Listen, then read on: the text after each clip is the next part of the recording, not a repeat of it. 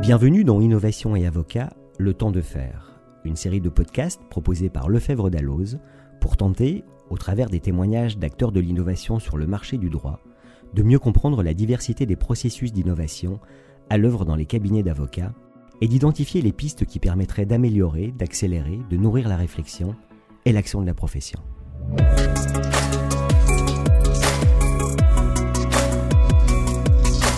Les avocats proposent des prestations de services du droit dans un cadre réglementé qui pour partie les protège et doit garantir aux justiciables confidentialité et qualité de prestation. Cependant, le justiciable, entreprise comprise, devient consommateur et attend plus de conseils et d'innovation.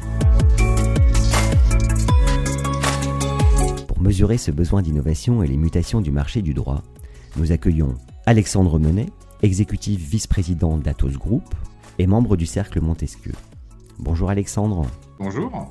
Merci d'avoir accepté notre invitation. Bah, écoutez, avec plaisir. Dans un premier temps, je vais vous demander, si vous le voulez bien, de vous présenter, s'il vous plaît. Je m'appelle Alexandre Monet, je suis le secrétaire général du, du groupe Atos. Merci beaucoup. Pensez-vous que les avocats sont innovants? Alors, est-ce que les avocats sont innovants? C'est pas facile en fait d'être innovant. Je pense que ça se déclare pas. Et malgré à la fois la globalisation ou bien l'agilité euh, de certains cabinets, je pense qu'il y a certaines euh, poches d'innovation qui ont été développées par certains cabinets, mais ça reste encore un peu conservateur. En tant que directeur juridique, qu'attendez-vous comme innovation de la part de vos conseils?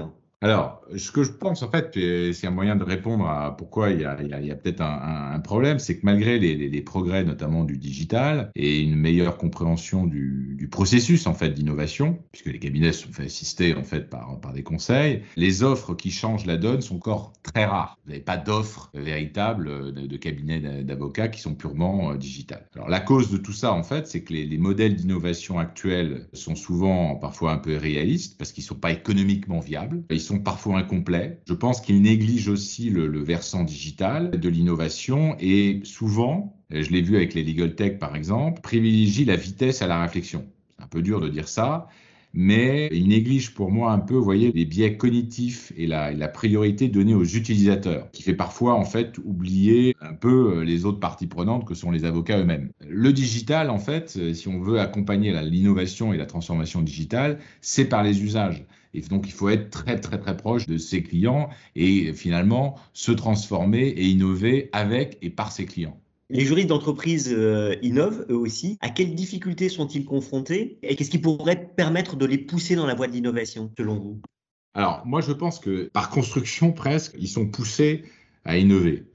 Ben, ils sont poussés à innover parce que la réalité, c'est que la transformation digitale, elle touche l'ensemble des fonctions que la transformation digitale, elle porte de plus en plus sur les métiers. Elle est certes transversale, mais elle est de plus en plus verticale et que euh, l'agilité dont ont besoin les directions juridiques, euh, c'est une survie aussi, euh, puisque derrière, on sait très bien qu'on nous demande de plus en plus de réduire nos coûts de, fonctionnement. C'est pour ça que je dis que par construction, ils sont presque poussés en fait à devoir innover. Alors, il y a plusieurs pratiques en fait qui, à mon avis, permettent d'innover. Alors déjà, il ne faut pas hésiter à observer avec un regard neuf ce qu'on est en train de faire. Et souvent, c'est intéressant pour les directions juridiques de faire appel à des gens qui ne sont pas des juristes. Il faut prendre un peu de recul pour tout ça, et donc ça peut être un projet aussi euh, collectif. Il faut imaginer des combinaisons un peu inhabituelles. Vous l'évoquiez tout à l'heure, pourquoi pas avec les cabinets d'avocats.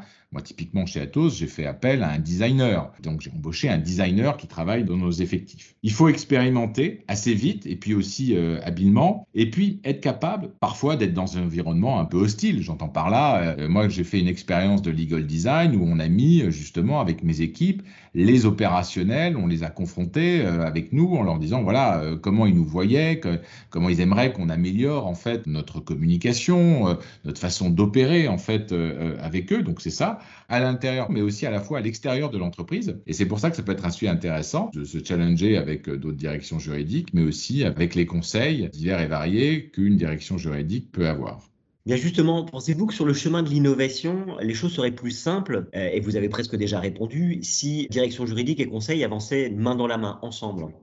Alors je pense, Je pense parce que le métier aussi d'avocat change, le métier de juriste d'entreprise étant aussi en évolution, et c'est un lien en fait que je fais avec la nécessité d'une grande profession du droit. On va dire que c'est un peu facile, mais par construction, là aussi, pardon, mais si on est plusieurs, on est plus fort. Et euh, si vous regardez comment se sont développées notamment euh, des applications euh, dans le monde de la finance, c'est parce que les auditeurs, des grands auditeurs de logiciels, étaient aussi très très proches des fonctions finance, qui sont des, fonctions avec les cabinets d'audit, etc., où tout ça est un peu mutualisé. Je pense que si déjà on avait cette grande profession du droit, il va de soi que certainement on aurait euh, peut-être euh, une innovation euh, peut-être plus développée, plus performante et plus surtout innovante et qui pourrait servir des intérêts mutuels puisque finalement ça servirait une profession unique.